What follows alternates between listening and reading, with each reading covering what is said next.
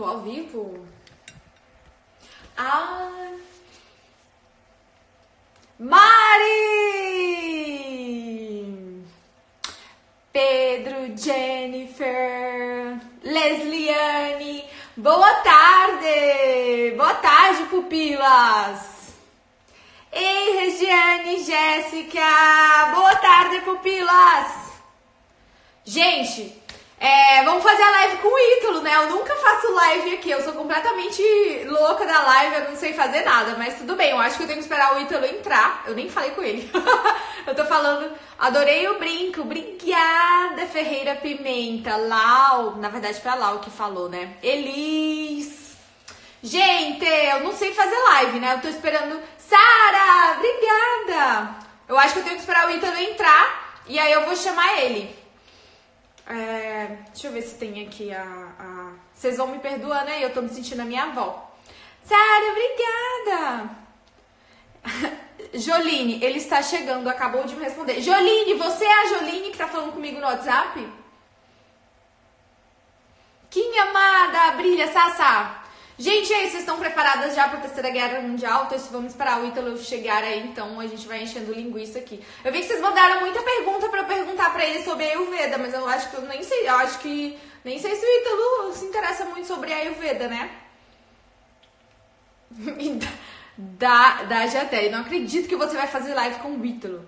Devia estar trabalhando, mas tenho que estar presente nesse acontecimento. Lu! Lu, você está trabalhando no, nos seus apartamentos? Oh, Ítalo! Uhul! Entra aí, homem de Deus. Cadê? Tem algum botão aqui do lado que eu... Ítalo, estou revoltada com você que você... Demo... Que você... Pera, cadê? Você tem que... Ah, aceitou. Cadê? Aqui.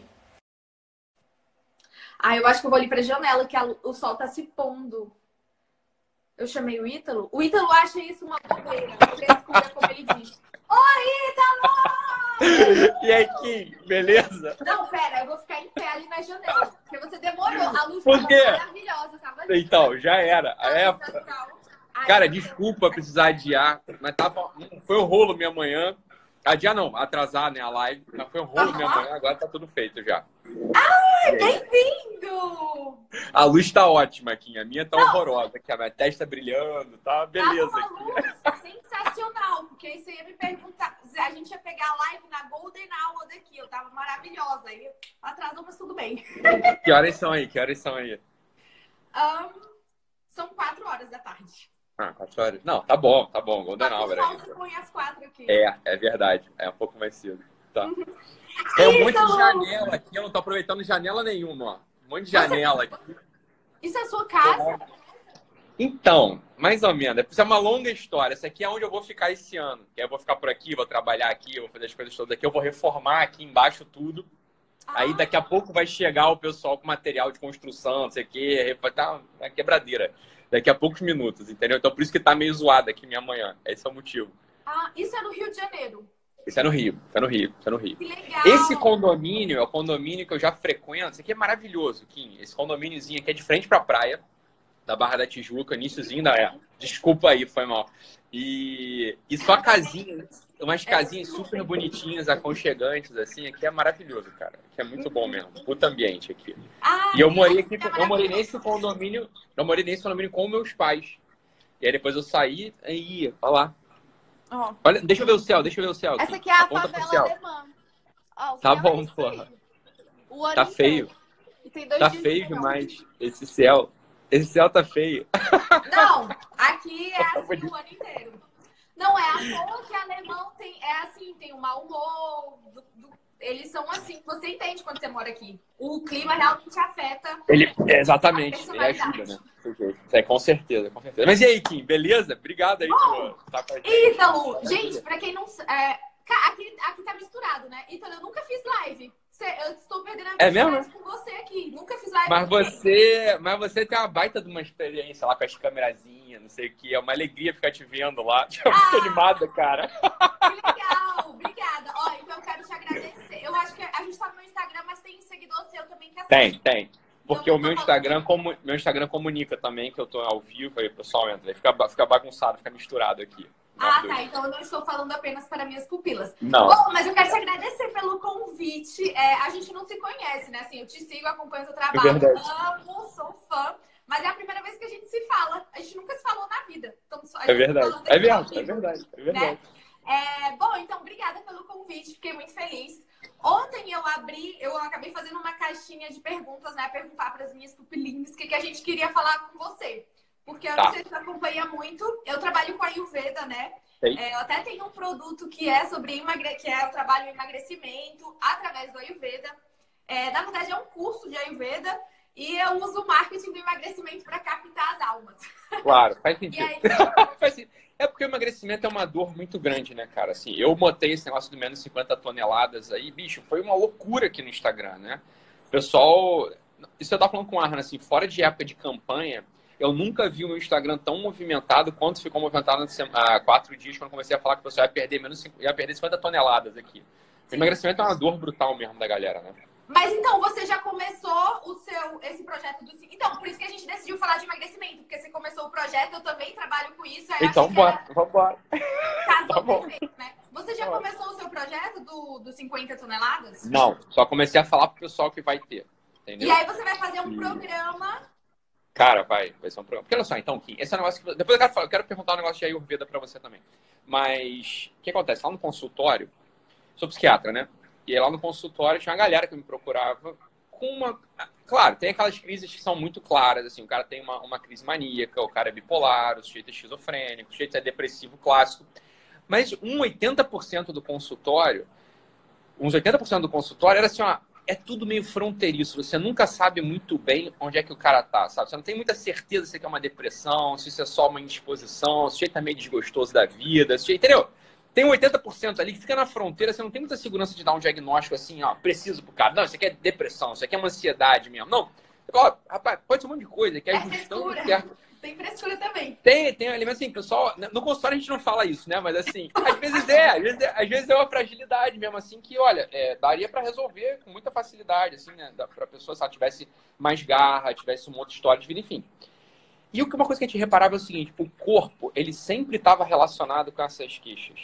Sempre. Você olhava pra pessoa aqui, o cara entrava no teu consultório, às vezes você dava um abraço nele, sem brincadeira, um abraço na- no cara, um abraço na menina, você tocando nas costas da pessoa, às vezes você já vinha que tá cheio de espinhazinha nas costas da pessoa. Assim, às vezes toca, isso aqui é coisa de médico, né? Você to- abraça a pessoa já, né? Nada é, é incólume. Você já abraça, exatamente, você abraça a pessoa, você já vai ver assim, ih, rapaz, tá cheio de espinha aqui. Puta, espinha nas costas, deve estar com trânsito intestinal de merda.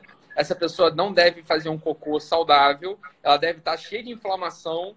Pronto, como é que eu vou ter certeza se o que a pessoa tem é depressão ou se o que a pessoa tem é um trânsito intestinal inadequado, disfuncional, que obviamente, obviamente implica com que o sujeito não consiga absorver nutrientes, então, sei lá, o triptofano responsável por fazer a serotonina, sei lá. Se o cara tem um trânsito intestinal que está ruim, francamente falando, ele não absorve esse triptofano. Quer dizer, o triptofano é convertido em serotonina lá embaixo e não vai para o cérebro, o sujeito fica deprimido. Você entende? Ele fica deprimido por quê? Por uma questão física. O cara só está comendo merda. Sim. O cara não tem um cuidado com a saúde. Vai ter uma inflamação intestinal. Obviamente o cara vai deprimir. Vai parecer que está deprimido, entendeu? Então, essa coisa do emagrecimento, do cuidado integral com a saúde, sempre me acompanha desde o tempo do consultório, Kim. Então, essa é uma preocupação que eu sempre tive com meus pacientes. E sempre é mentira, tá? Porque a formação tradicional do psiquiatra não, não leva em consideração isso. É. né? Então, foi, eu fui atrás desse negócio depois, assim, com alguns anos já de, de prática. Né? É, eu percebo no teu trabalho que você tem uma visão holística. Não sei se você. Eu acho que você tem consciência disso, né? Eu, com os meus olhos de Ayurveda, eu olho pra você. O Ítalo tem uma visão holística. Você tem consciência de que. é, talvez até pela ciência moderna, eu não sei, mas pelo que, pelas coisas que você fala, me deixa escapar que você tem essa, essa consciência de que é, a gente não tem essa separação entre corpo e mente, né? Claro. E aí tem uma coisa que até que eu queria te perguntar, é, em misturando assim um pouco tudo. Sim. É, eu vejo que você fala, eu, ah, eu sou muito fã do teu trabalho, eu vejo que tu falas muito sobre é, orar, fazer jejum, né? Dar esmola.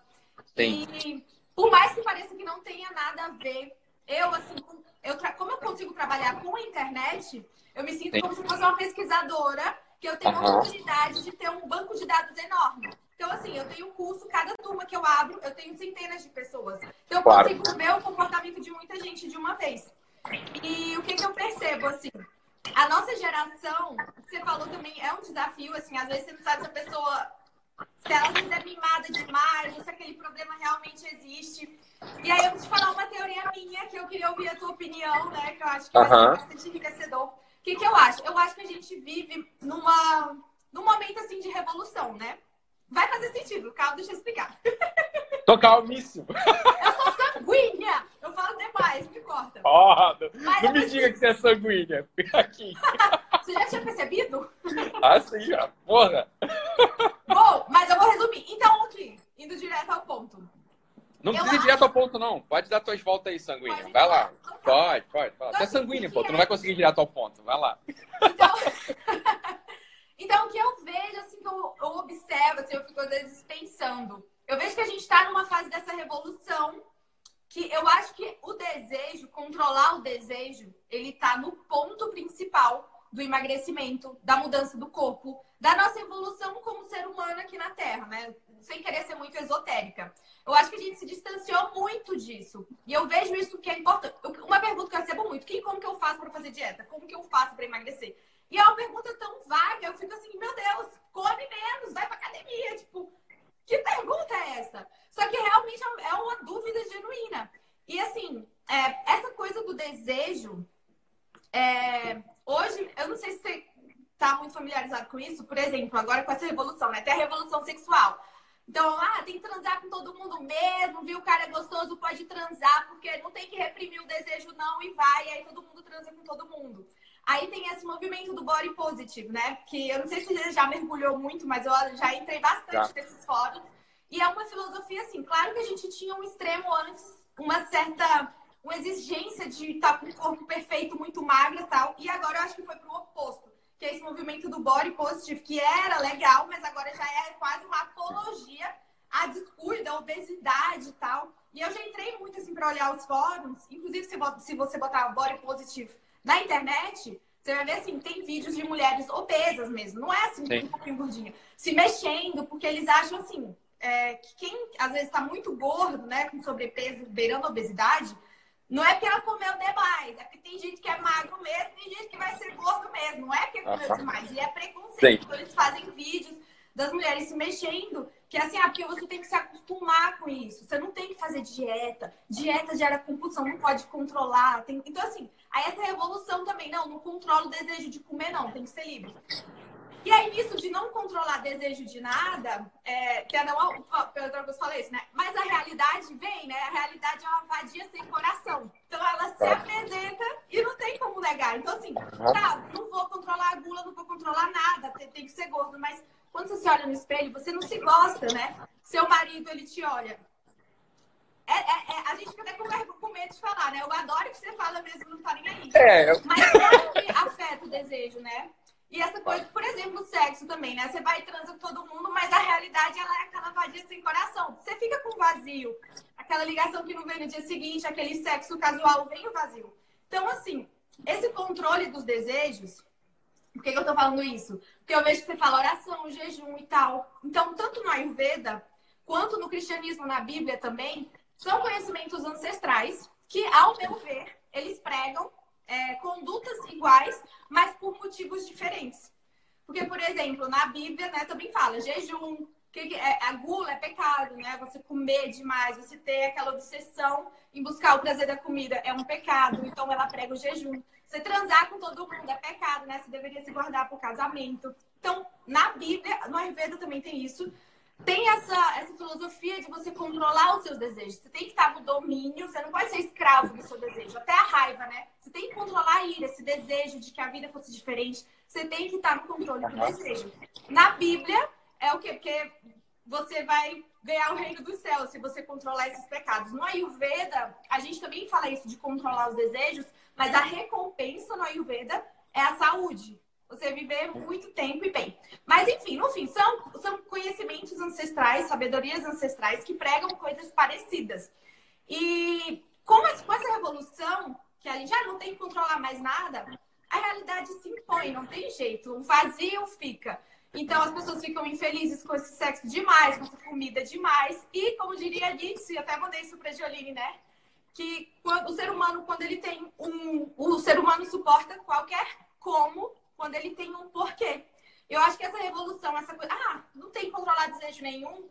Até Deus, né? Tipo, ser religião, tudo é brega hoje em dia. Essa, essa ausência de controlar o desejo, essa, tiramos o porquê. Então, a gente tem incapacidade de suportar o como. E, quanto, e, é, e é isso que a gente vê hoje, né? As pessoas começam dieta e falha. Não tem nenhuma força para ter uma consistência. É uma palestra um diálogo? Então, enfim, vou terminar aqui a minha pergunta. Então, eu vejo que isso, as pessoas, a gente perdeu. Quando a gente não tenta controlar o desejo, a gente não tem força para. Quando a gente não tem um porquê, né? Um motivo a gente não tem força para ter consistência, para persistir. E emagrecimento, principalmente se você tem muito, muito peso para perder, ela precisa disso, de um porquê. E dá... queria que você desenvolvesse assim, por que então? Como que a gente é. se manter motivado? É, é. Como buscar, assim, pelo menos uma motivação inicial? Como persistir e continuar? Uhum. Essa que é a ideia, Kim, assim, que eu falo. Tava, ontem mesmo, eu tava, acho que foi ontem, não lembro. Também não lembro que eu falo pra cacete, falo o dia inteiro, então não sei se foi ontem, se foi outro dia. Mas eu tava gravando alguma coisa, acho que foi na live de ontem que eu tava gravando, tava falando o seguinte, olha, é...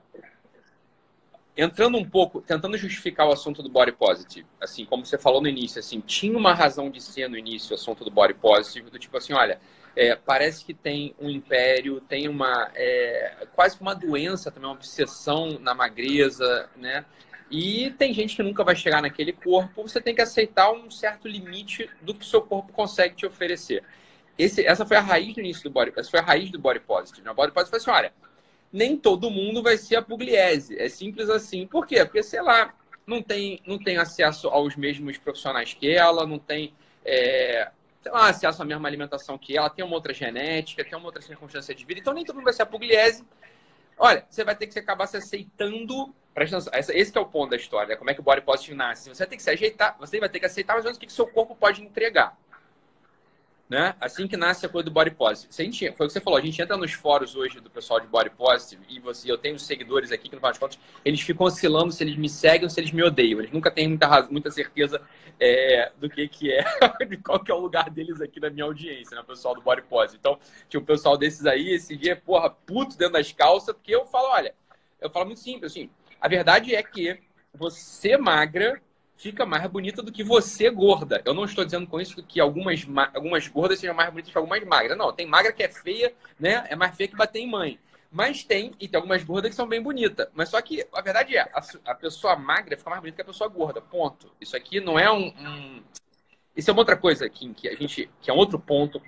Abre, abre parênteses aqui. Que é outro ponto sobre a beleza, né? Você está falando das revoluções. Uma outra revolução que aparece no nosso tempo é a revolução do ser, ou seja, as coisas não têm uma consistência em si. É tudo uma imposição social, uma construção social, etc, etc. Isso, na verdade, é um, abandono da inteligência. Olha, as coisas que toda, toda cultura, toda cultura tradicional, toda religião tradicional, ela sabe disso. Olha, as coisas elas comunicam o que elas são. E a beleza é uma dessas coisas. A beleza, ela não é um objeto de opinião. Isso é muito curioso. Falar isso hoje em dia soa como assim, né? É, sei lá, uma coisa absurda, nossa, uma coisa é, do tempo das cavernas. Não. A beleza, né? A beleza, ela é um, tem um padrão, é um conjunto de proporcionalidade. É evidente que nesse conjunto de proporcionalidade, você tem os desvios que a tua percepção pessoal captura. Então, é claro né, que indo para o norte, você pode ir um pouquinho mais para o leste ou mais para o oeste, mas o norte, ele se opõe ao sul, ponto. Então, é claro que nem todo mundo vai achar, né? Você bota um conjunto de mulheres bonitas, por exemplo. É claro que dependendo das outras pessoas que precisam escolher, cada uma vai escolher uma ali. Né? Ah, eu acho que aquela é mais bonita que aquela, aquela ali que é mais bonita. Bem, isso é o gosto, gosto pessoal. Mas é um conjunto de proporcionalidade que não foge. Uma pessoa feia, uma obra de arte feia, uma paisagem feia, uma casa feia, elas são feias. Né? E as casas bonitas, as pessoas bonitas, as paisagens bonitas, as obras de arte bonitas, elas são bonitas. Ponto, né? E é claro que nesse conjunto de beleza, esse conjunto de feiura, você tem a tua questão, a questão do teu gosto ali. Então, essa é a primeira coisa. Fala, olha, a beleza hoje em dia não se pode mais dizer que algo é objetivamente bonito. Tudo virou uma questão de opinião. É claro que a gente tá. Essa, é um, essa é uma das grandes tristezas do nosso tempo, né? Quer dizer, tudo virou volátil, virou relativo, você já não pode mais ter certeza de nada, né? A coisa já não tem mais um norte, não tem mais uma definição, não tem mais um, é, um centro. Isso é uma outra grande gravidade do nosso tempo. Tem um documentário que eu recomendo para o pessoal ver, Kim, que é do Roger Scruton, chamado Why Beauty Matters. Por que, que a beleza importa? Tá no YouTube, gratuito, vale a pena ver. Ele lá dá as origens, ele dá a razão Perdão, acho que a, alguma, a Tim me ligou, a Claro me ligou aqui, vão ficar me ligando, vai cortar aqui. voltou, voltou. E ele dá lá as razões de ser da perda da beleza, né? O Roger Scruton. Então acho que vale muito a pena ver isso aí. Então, o body positive ele nasce nesse sentido. Ele nasce, ele não é assim, ele não fala assim, olha, a obesidade é boa. Isso é o que virou hoje, né? A gente entra nos fóruns de body positive, cara, tu olha lá a mulher gorda pra cacete dançando, aquilo evidentemente é feio. Ponto. Assim, é, você pode querer impor isso na cabeça de alguém, mas a verdade é que não é bonito, é feio. Né? É feio. Não é estético, não é harmônico, é pesado. A dança é leve. Olha, francamente falando, que eu não tenho problema nenhum em falar essas coisas, para mim é tranquilo. Eu não, não, não, não, não tenho problema nenhum. Assim. Então, assim, o body Quem tá positive. falando é você. Sou eu, exatamente. O body positive virou também uma corrupção do que era o movimento ideal também no início. Era bom, a ideia era boa. Não era ruim. A questão é a seguinte: é verdade isso. Olha, aqui, sei lá, tem uma genética específica, tem acesso a certas coisas específicas, ela vai ter esse corpo específico. Uma outra pessoa que tem, sei lá, uma alemã pesada, uma alemã pô, troncuda, ela não vai ser fininha igual a Pugliese, não vai ser fininha igual a Kim. Ela vai poder ser magra, ser saudável, ser ágil, né? Dentro da capacidade lá genética dela. Isso é o que a gente de fato tem que observar e com muito cuidado, muito carinho, fazer com que as pessoas enxerguem. A outra coisa, Kim, que era o que você estava falando, aí que está o ponto, né? É. Voltei aqui. É a Tim me ligando, querendo, querendo cobrar. Ai, Tim. Exa... Ai, Tim. Ligou de novo. Exatamente. Ligou de novo. Não, já fechou aqui. É, é a gente passar a mão na cabeça das pessoas, né? E em vez de a gente falar assim, olha, o que você pode, o máximo que o teu corpo pode entregar está aqui. Né? Você tem uma genética, você tem uma circunstância de vida, você tem, sei lá, uma ancestralidade, uma cultura específica, blá, blá, blá. Isso é uma coisa. A outra coisa é falar assim, olha, não, ser preguiçoso é isso aí mesmo. Ser guloso é isso aí mesmo. Isso é ótimo para você. Essa, ó, esse negócio de controlar a preguiça, de controlar a gula, de controlar a sexualidade, de controlar, sei lá, a inveja, de controlar a soberba, isso é uma odiosa imposição da cultura. Meu filho, mas que coisa louca que você está me dizendo. Porque parece que é exatamente o contrário, né? Exatamente o contrário. A cultura a todo instante tenta impor o inverso. Né? É, gaste, consuma, transe, é, deite, aproveite, é, se esparrame. Parece que é o contrário, na verdade. Parece que é o inverso. A cultura a todo instante parece estar tá conduzindo a gente a um certo lugar e parece que há inscrito na natureza do homem, na natureza da mulher, uma outra vertente. E se for observada, faz com que a gente viva com mais harmonia, né? Então é isso, ó. A pessoa, é, ó, é aquele negócio assim, ah, eu não sou, eu sou gordo, não é porque eu como muito, não, é porque minha tiroide não tá boa. Falou, olha, isso aqui, meu filho, isso é história, tá? Isso aqui é pra. Isso é papo pra, pra 1%, 2% das pessoas. A maior parte das pessoas tá gordo, tá gorda porque come muito. Uhum. Né? É simples assim. Come muito por quê? Ou come muito porque tá muito parada, em geral são as duas coisas juntas, né? Por quê? Porque a pessoa tem um certo conjunto de operações internas que não se refletem só na sua questão física, na sua questão estética, e provavelmente isso toma conta de toda a personalidade da pessoa, de toda a biografia da pessoa, né? E que se a gente observa o corpo, o corpo é uma grande métrica para indicar que você está progredindo. Então, é claro que uma pessoa que está gorda e emagrece, ela não está mexendo só no corpo dela. Ela está mexendo num, num, grande número de domínios de Sim. toda a personalidade, toda a biografia dela. É óbvio que uma pessoa que consegue se controlar, né? E não comer um pastelzinho, e não comer o um brigadeirinho, e não tomar Coca-Cola, é evidente que ela ganha uma força para se controlar num monte de outras coisas que vai fazer com que a vida dela progrida também. Por exemplo, pô, o que é não comer o brigadeiro? O que é não comer o brigadeiro? O que é, vamos lá. O que é não comer um brigadeirinho depois do almoço? É o seguinte, olha, tem algo muito gostoso na minha frente. É uma delícia, porque é doce, é bom, vai me deixar muito feliz agora. Mas, mas eu vou ficar gordo, vou ficar não saudável, ter um pico insulínico, vou ficar. E depois eu vou sofrer as consequências desse negócio que eu gostei agora, né? Isso é o comer o brigadeiro, é não conseguir botar o peso e a medida certa. Olha, eu vou ter um prazer transitório que vai trazer um monte de consequências no futuro. É uma incapacidade de projetar, de ver a vida em perspectiva. É a mesma coisa que a pessoa, o homem é casado, a mulher é casada, né? Mas é gostoso trocar certas mensagens no WhatsApp com uma outra pessoa, com um amigo, né? Não tem nada demais, não vai acontecer nada. Aqui não acontece nada, não acontece nada. Só vamos trocar as mensagenzinhas porque é bom. Tá mandando mensagenzinha e também não nada demais, não vou me deitar com essa pessoa, só vou trocar uma mensagem. Falar, olha, beleza? É assim mesmo que funciona? Não.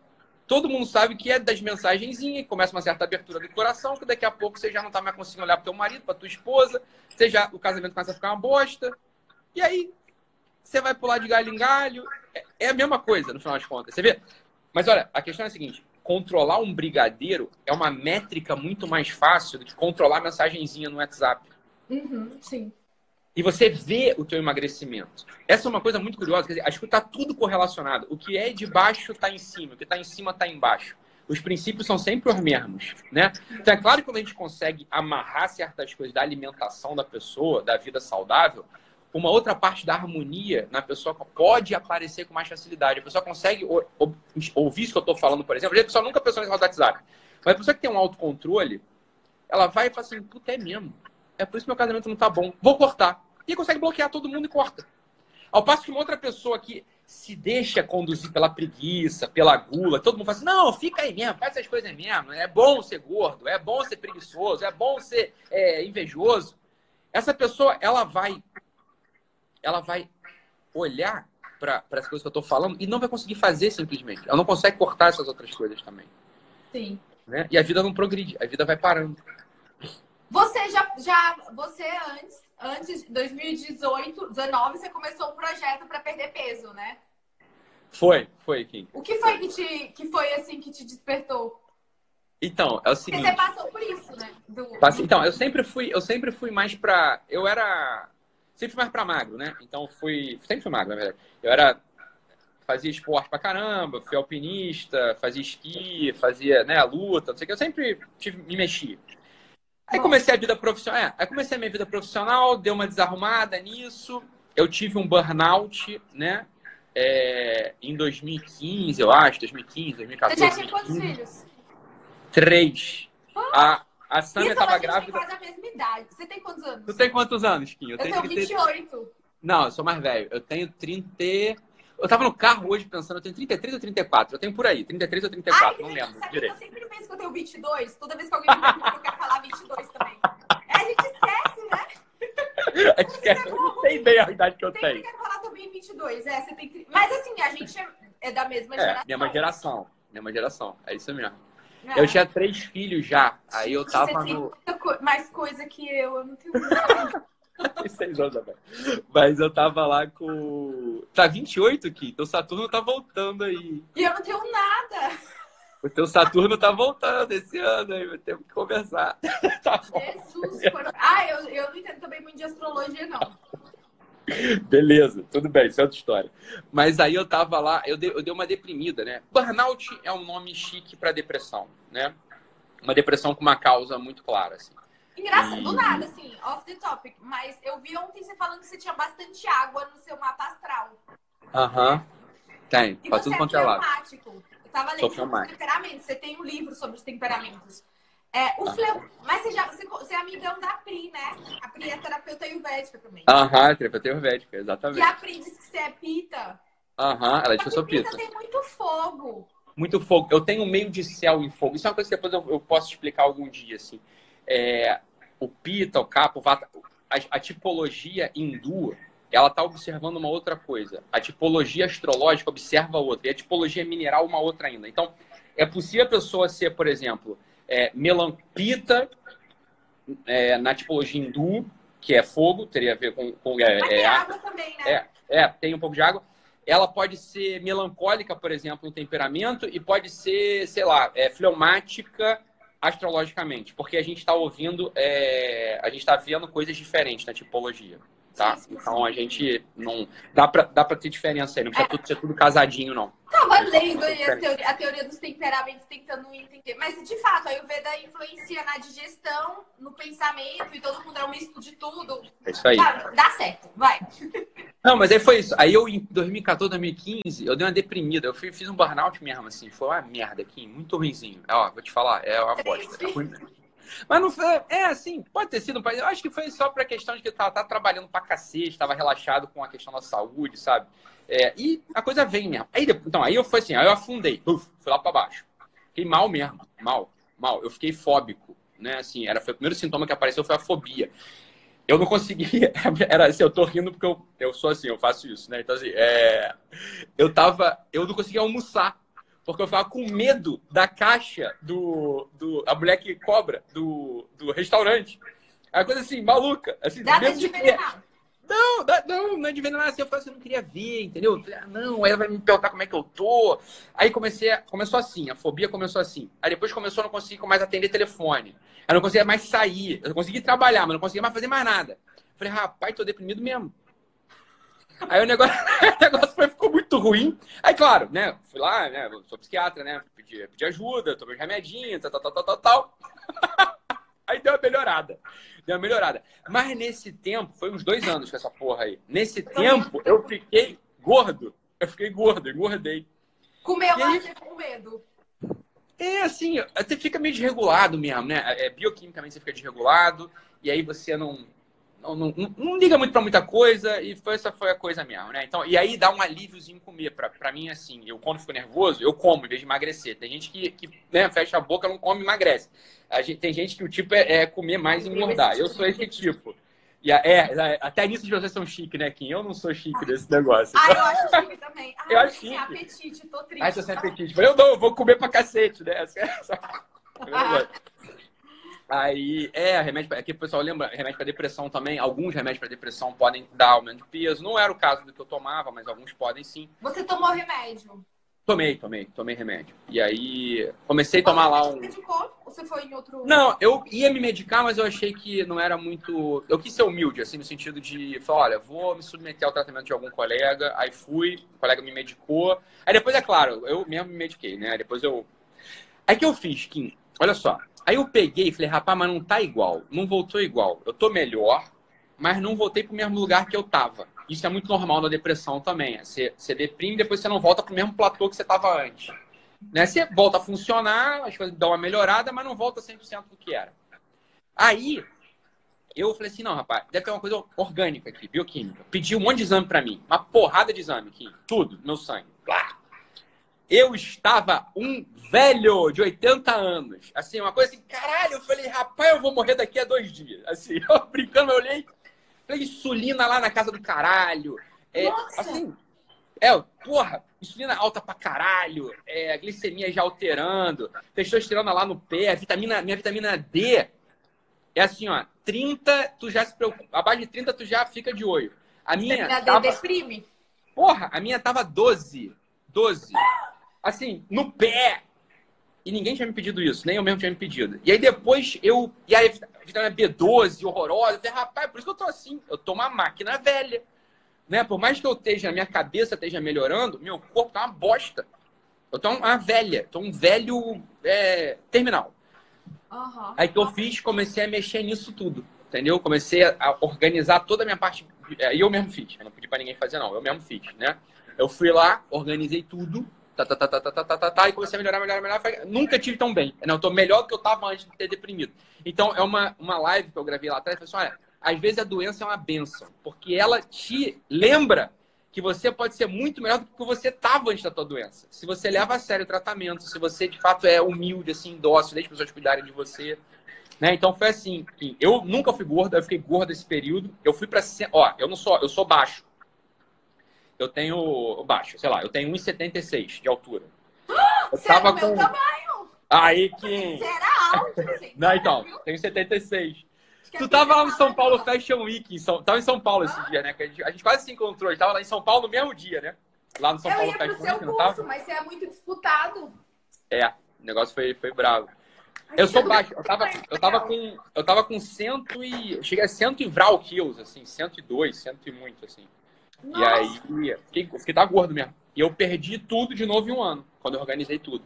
Aí eu pum, perdi 30 quilos, sei lá, 28 quilos, lá, perdi, eu voltei pro meu peso. E aí depois eu. Aí depois fiquei forte. Aí eu ganhei 13 quilos de músculo.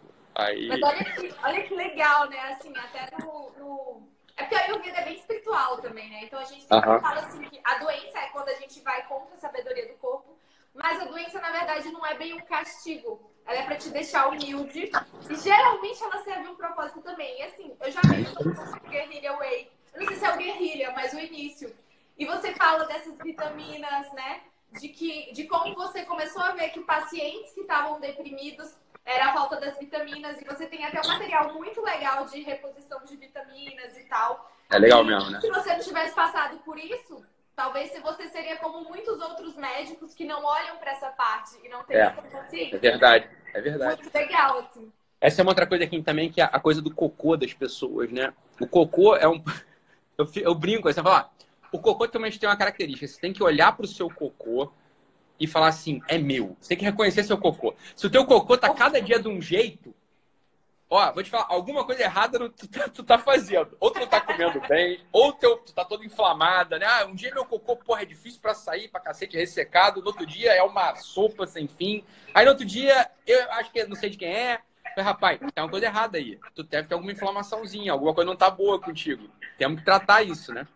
Olha, é... perguntando aqui, onde está o material do, da reposição das vitaminas? Vamos fazer logo o jabá. É o, é o, o, o Ítalo tem um curso, né? O curso é do Guerrilho Way ou... Eu não sei, Kim. E eu te conheci porque uma pupila...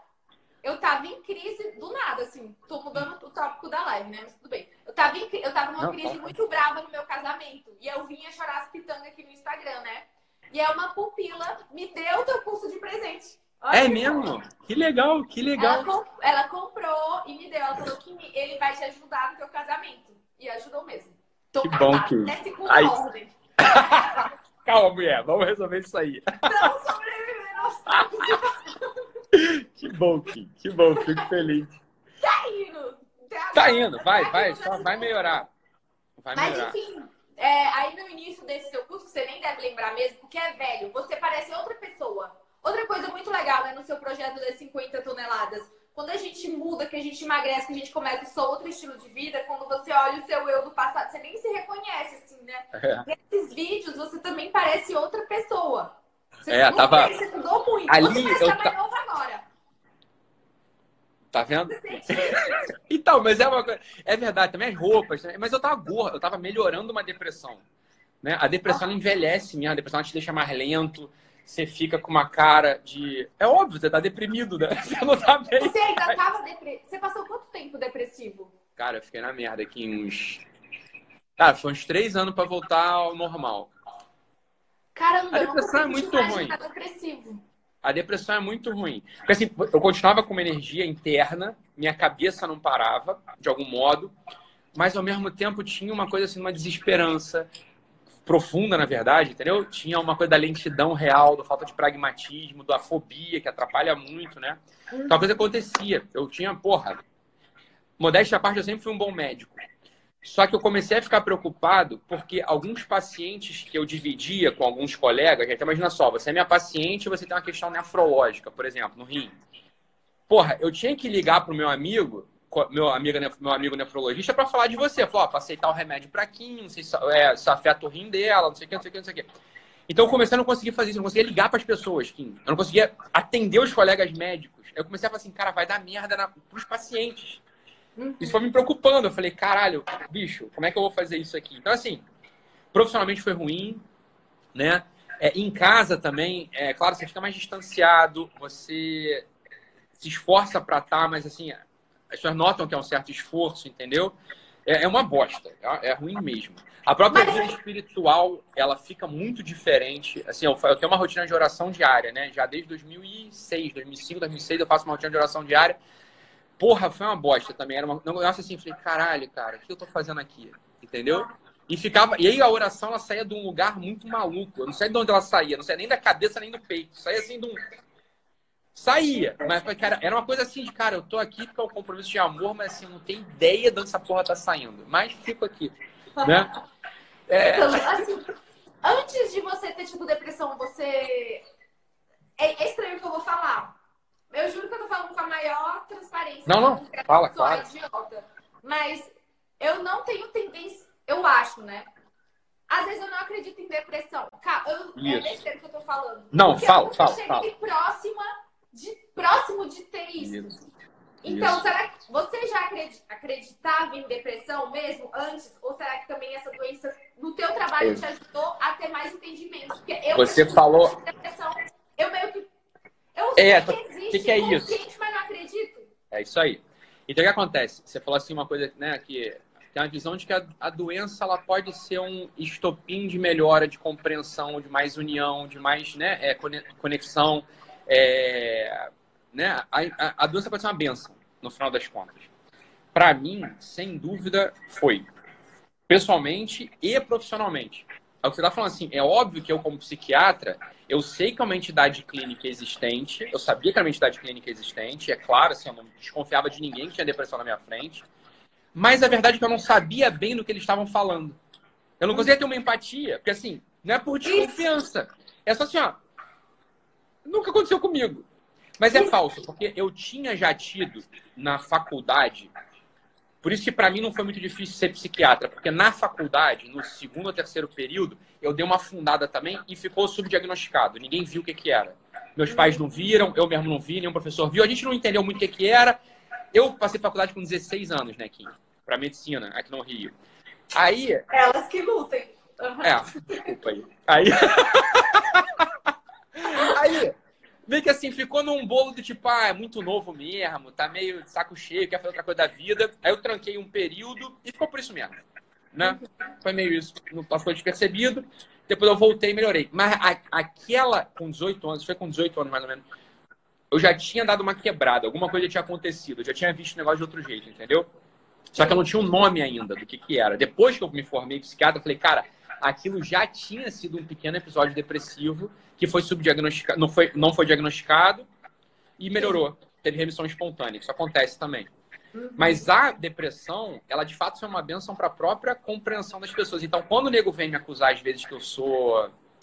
não tem empatia, não sabe o que tá falando, falo, é, meu filho, eu sei que eu tô falando profundamente desde o meio do meu peito. Então, quando eu olho para uma pessoa e falo, olha, não se vitimiza, uhum. né? Ninguém te deve nada. Trabalhe em cima, seja forte, não enche o saco.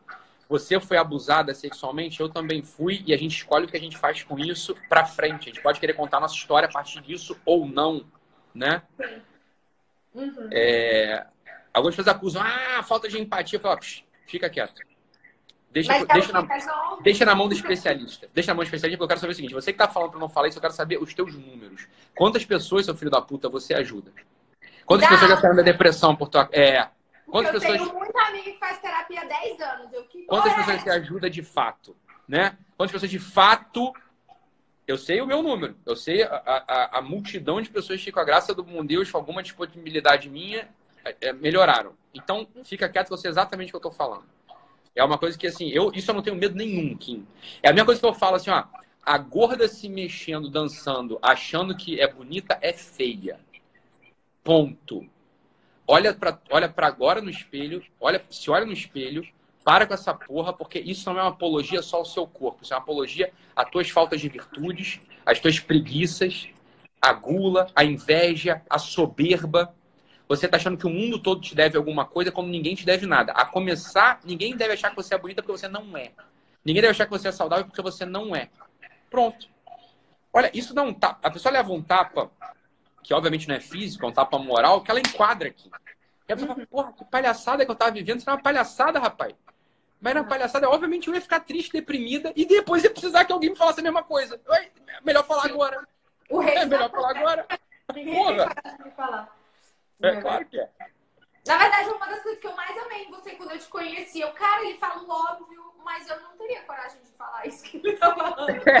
O óbvio precisa ser dito. Né? E aí o pessoal fala assim, aí ontem eu fui na casa de um amigo meu, Rodrigo Reis, cara, uma pessoa que eu amo, né? É, aquelas pessoas, a gente tem amigos assim, né, que às vezes a gente ama a pessoa e se distancia por quatro anos, a pessoa não sabe por quê. E aí depois, quando você reencontra a pessoa, você fala assim, caralho, por que a gente ficou tanto tempo sem se ver, né, cara? Isso que é absurdo, né? Isso aqui. Aí Se outra a gente encontra, a gente fala, é por isso que eu passei, mas tudo bem. É, exato, né? Exato. Aí, é, às vezes é, às vezes é mesmo. Mas não, o Reis é uma dessas pessoas que eu amo. Aí a gente tava conversando lá sobre. A gente conversou sobre, sobre, sobre várias coisas, assim, né? A gente tava falando muito. E. Pô, perdi o que eu ia falar. Esqueci a porra que eu ia falar do Reis. Acabei que eu me Ah. declarei pra ele e aí me esqueci o que, que, eu... o que, que eu ia falar. Antes. Acho que a gente falando- você falou da, do, a gente falou do óbvio que precisava ser dito. Alguém vai lembrar aí. Uma sanguínea e um canceriano se declarando. Obviamente a gente se perdeu no meio do caminho. A gente tá papo de comadre, né? A Joline falou assim: quem fez, faz quatro perguntas pra não perder o fio da meada. Já comecei a te perguntar a depressão da tua vida. E não, do nada, vou falar outra fofoca aqui enquanto alguém lembra. Fala aí, fala aí, fala aí. Aqui na Alemanha, as pessoas, é, elas são muito frias e distantes, sabe? E eu tenho, não sei se é do sanguíneo, eu não tenho tanta familiaridade com esse conceito. Mas eu sou uma pessoa que eu, eu conheço alguém, eu fico perguntando coisas às vezes muito íntimas. E aqui, não sei se é do brasileiro também, né? E aqui ninguém vai na intimidade um do outro, assim. Sim. E às vezes eu acho que isso também faz, talvez, eles como sociedade serem muito distantes. Se você vê que as famílias, as pessoas são muito distantes também. Então, eu com essa mania, eu já tô te perguntando aqui da tua depressão. Era pra gente estar falando do emagrecimento. Não, mas achei ótimo, achei ótimo, exato. Eu não sou alemão, então pode perguntar e eu vou responder. Mas a gente fala isso. O meu marido alemão ele anda comigo assim, que, pelo amor de Deus, cala a boca, não pergunta isso, porque a mulher que, que ela não é fértil, se ela fez inseminação artificial, se ela tá se bem com a quarta tentativa e o quinto aborto, não é óbvio. Ô, Kim, Peraí, peraí. Tu é, tu é da onde? Tu é baiana não? Tu é da onde? Eu, na, eu nasci no Pará, mas eu morei muito tempo no Maranhão. Ah, no Maranhão. Tá, só e pra família saber. é de Minas. É de Minas, tá bom. Só, só pra saber. Tá bom. É, eu sou nordestina, eu me considero nordestina. Nordestino, tá. Beleza. É. Então, eu falei uma besteira, tem um monte de gente reclamando, porque eu falei O quê? de ironia. Eu falei assim, ah, tem gente que faz terapia há 10 anos. Não, gente, é Não, não, não, Kim. É isso mesmo. Tem gente que faz Mas terapia é- há 10 anos. pra sempre. Não, não. Não, não, não. É isso aí, tu tá, tem razãozinha. Tem total razão. Isso eu explico no meu curso. É, chupa aí, pessoal. É. O Kim tem razão mesmo. Aqui tem razão, porque uma, ó, tem um conceito na terapia chamado transferência e contra-transferência, tá? Eu vou explicar rapidamente isso aqui. Transferência, vulgarmente, o pessoal acha que é assim. Ah, eu fiz uma super transferência. A Kim, imagina que tu é minha paciente, Kim. E aí o pessoal fala assim: ah, a Kim fez uma ótima transferência comigo, ela me adora. Não é isso. A transferência é a Kim, enquanto minha paciente, me colocou no lugar do pai dela. Isso é um processo terapêutico, tá? E aí, o que, que deveria acontecer? Nesse momento, eu, se sou um terapeuta maduro, que pode oferecer para você a segurança e a estabilidade que o teu pai não te ofereceu, eu te ofereço isso e encerro o processo terapêutico. Ponto. O que, que acontece? Quando, às vezes, quando você me coloca no lugar do teu pai, você faz a transferência, por eu ser imaturo, eu posso simplesmente adorar aquilo e falar, ah, meu Deus, uma pessoa para eu cuidar, que bom, me dá mais carinho. E aí eu faço um negócio chamado contra-transferência. Pronto, a gente tá aprisionado em 10, 20 anos de terapia, tu nunca vai receber alta. Ah. Acabou. E aí E é a terapia não vai ter eficácia. TLT do, do terapeuta, né? A Tim Ah. de novo. Aí É, a assim, CLT, eu- o terapeuta não faz por mal. É, ele não faz por mal, é porque é uma, de fato, em alguma, algumas vezes é assim, ó, ele não tem recursos para ajudar aquela pessoa. Ponto. Tá? Podemos falar isso claramente. Isso aqui tá dentro da técnica, da explicação. Tá? Então aqui não falou besteira nenhuma, não. É isso aí mesmo, Kim. Agora, é óbvio que às vezes a pessoa. Imagina só, se- imagina que você fosse minha paciente, começou a ser minha paciente aos 18 anos. Tu tem 28 hoje. A gente podia estar em 10 anos de terapia, por quê? Porque dos 18 aos 28, cara, muita Eu casei. então, muita coisa acontece na vida dos 18 aos 28. A gente entra na faculdade, se forma, se muda, é, tem filho, casa, não tem filho e quer ter, é, se separa, depois volta. Assim, tudo acontece. Então pode ser que de fato seja importante você ter um acompanhamento de 10 anos aí. Né? Mas assim, as questões estão mudando, as demandas estão mudando, as técnicas terapêuticas estão mudando, entendeu? E aí não é todo terapeuta que domina isso. Então, assim, às vezes pode ser que tem- tenha razão de ser os 10 anos de terapia. Às vezes é só incapacidade de, de técnica mesmo. Tá? Então, É. Kim, tá certinho aí. Manda pro pessoal. é. na verdade, eu tenho. A gente sempre acaba falando de coisas que estão ao nosso redor, né? Porque eu tenho gente na minha família que faz análise, na verdade, nem é terapia, assim, análise. Análise, terapia acho que é mais. Enfim, análise. É, Freud mesmo. E eles passam 10 anos e eu, eu vejo que elas estão cada dia piores. Inclusive, eu vi falando, gente, segue o Ítalo, por se parar, deve ter essa mania de ficar nesse poço, sim. Mas é engraçado, Ítalo. Tem gente que realmente eu acho que não. Não, você fala que quanto a vida há esperança, né? Mas tem gente, às vezes, que eu não tenho esperança nas pessoas. É, mas tem que ter. Mas, tem que ter, porque. É, a gente tem que ter porque a graça sempre chove sobre todos nós e a gente pode ter algum momento, a gente vai mudar e assim a mudança pode acontecer, a gente pode olhar um olhar que a gente não enxergava antes, a gente pode ver uma pessoa. Às vezes a gente sabe que é isso, às vezes a nossa vida tá meio assim e aí passa uma pessoa que com um sorriso, com um olhar, com uma palavra, muda tudo. Às vezes isso acontece mesmo, né? E às vezes você viu uma coisa, leu um negócio, a gente instala e fala, puta merda, vou fazer diferente hoje. E esse hoje vira amanhã, que vira depois de amanhã, que vira uma semana, que vira um mês, que vira dois anos, pronto, a pessoa mudou. Eu sou um tipo muito otimista. Apesar das pessoas acharem às vezes que ah, o Ítalo é mal, mal-humorado. Porra nenhuma mal-humorado. Eu acho uma graça danada de tudo. Eu tô sempre rindo. É... eu tô sempre rindo. Eu sou um tipo otimista. Eu olho para uma pessoa que eu atendia pedófilo no meu consultório. Pedófilo assim, ó, abusava da filha. Eu sou psiquiatra, né? E isso é, a minha rotina, era a minha rotina. Eu conseguia amar até esse filho da puta aqui. Até esse filho da puta, olhar para esse filho da puta e falar assim: que filho da puta, mas tem esperança. Se não for eu para ajudar, quem vai ajudar esse Ser pedófila, ela chega, então, o abuso da minha filha não Não, porque o que acontece? É foda, cara, porque assim, em geral, essas pessoas elas vão lá porque ou foram flagradas, ou porque a mãe descobriu e leva, ou porque tomou um flagra mesmo e tá pra ser preso, entendeu? Então, assim, a demanda nunca, nunca é de. Raramente é uma demanda interior, mas é uma demanda que é externa. E mesmo assim, eu consigo olhar para aquele filho da puta, que filho da puta, cara, mas dá para mudar. Esse sujeito, nem que ele vá preso, ele vai mudar lá dentro. Né? Dá. É, dá, dá dele pra ele mudar. Que, como que muda? Dá para mudar. Então, aí eu como que muda é, é, o assunto da história, mas a, mas a questão é a seguinte, olha, tudo Ficou até fácil emagrecer, né? Tá mais fácil do que parar de ser pedófilo. É por isso que eu acho assim, rapaz, o pedófilo mudava na minha mão, não vou mudar tu que é gordinha, pô. Agora fica quieta e escuta o que o Doc tá falando, deixa eu te dar uns tapas aí e o negócio vai entrar no eixo. Caramba. Mas você teve casos de pedófilos que você conseguiu converter?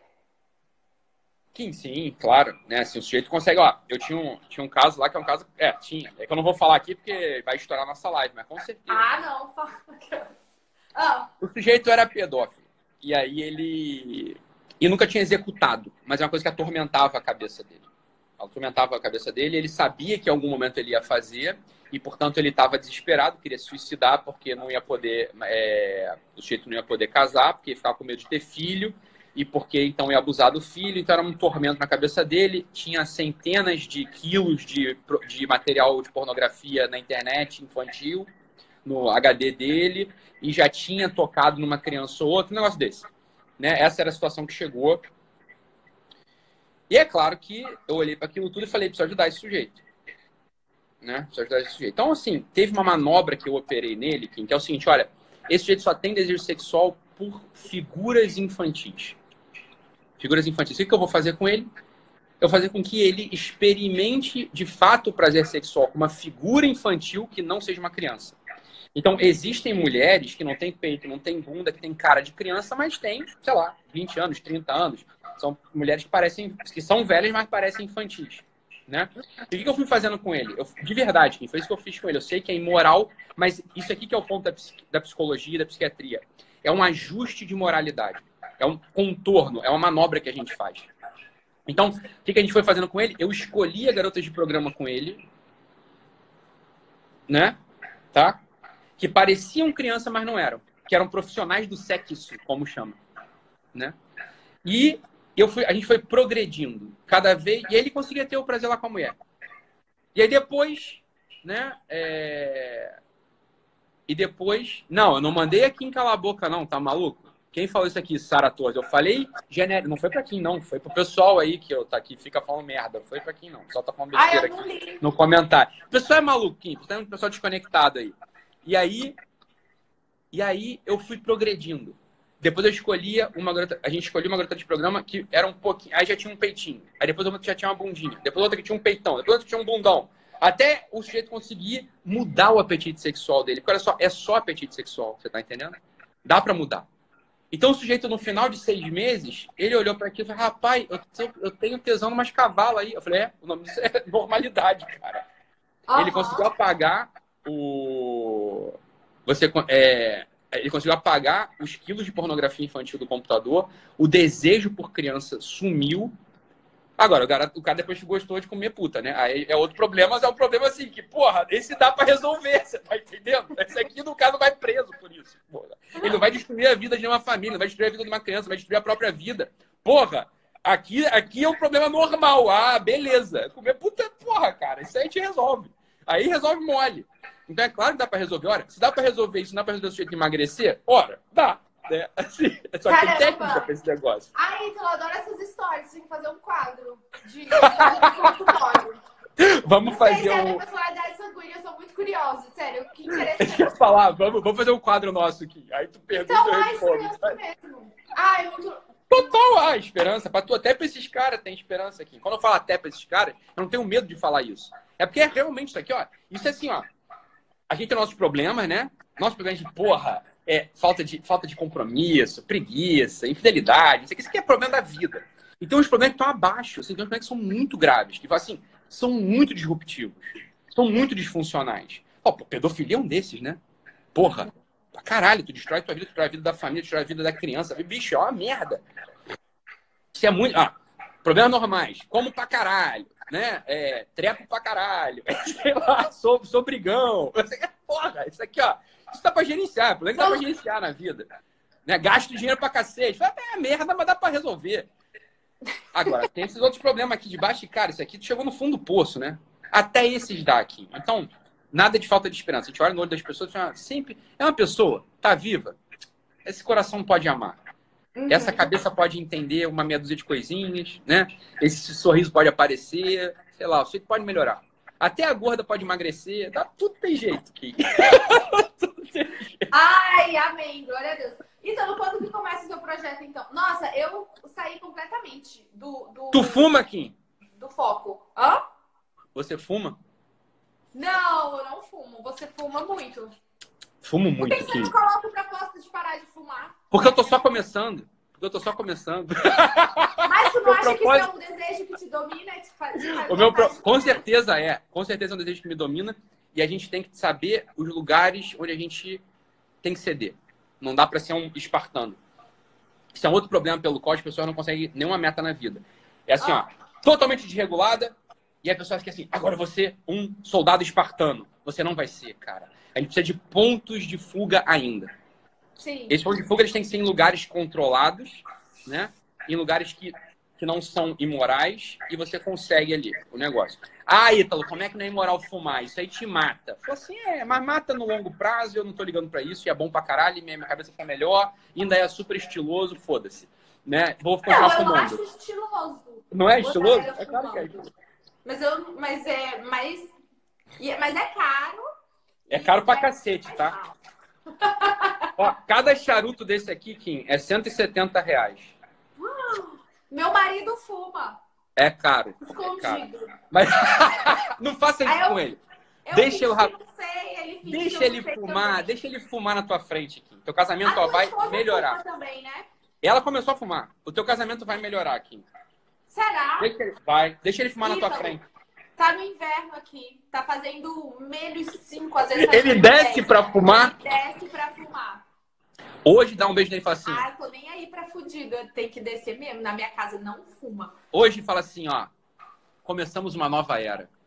Pode, pode fumar na cama deitado. Ah, não, então faz uma terapia que me dá um bom motivo pra deixar o meu marido fumar dentro de casa. Fume, fume, fume aqui em casa, né? Não precisa fumar na cama deitado, que é sacanagem, porque, porra, vai ficar empeixado de fumaça. Mas deixa, deixa ele fumar em casa aqui. Teu casamento vai pra outro nível. Negócio vai melhorar pra cacete. Será tu vai que ver. o nosso divórcio tá. A gente tá sem. Por causa disso! É óbvio que é. É óbvio que é. Não tô brincando, não, falando sério. Fala pra ele hoje, ó, pode fumar. Fuma ali, ó, na sala, no cantinho. Vai fumar na cama, né? Mas pode fumar. Mas então eu penso, mas se eu tenho que ceder pra ele fumar, por que, que ele não cede pra não fumar? Porque eu. Ele vai ceder, ele vai. Tu tá errado nisso, tá falando, né? Mas ele vai ceder em milhões de outras coisas. Que tu vai ceder em uma coisa, ele vai ceder em todo o resto. Homens são assim. Ele vai tu cede em uma coisinha, ele vai ceder em todo o resto. Todo o resto. Pode apostar. Hum. Mas eu, eu já acho assim que o meu marido não deveria fumar e que tu também deveria parar. Então, não ache isso. Deixa Mas o pobre tá fumar. começando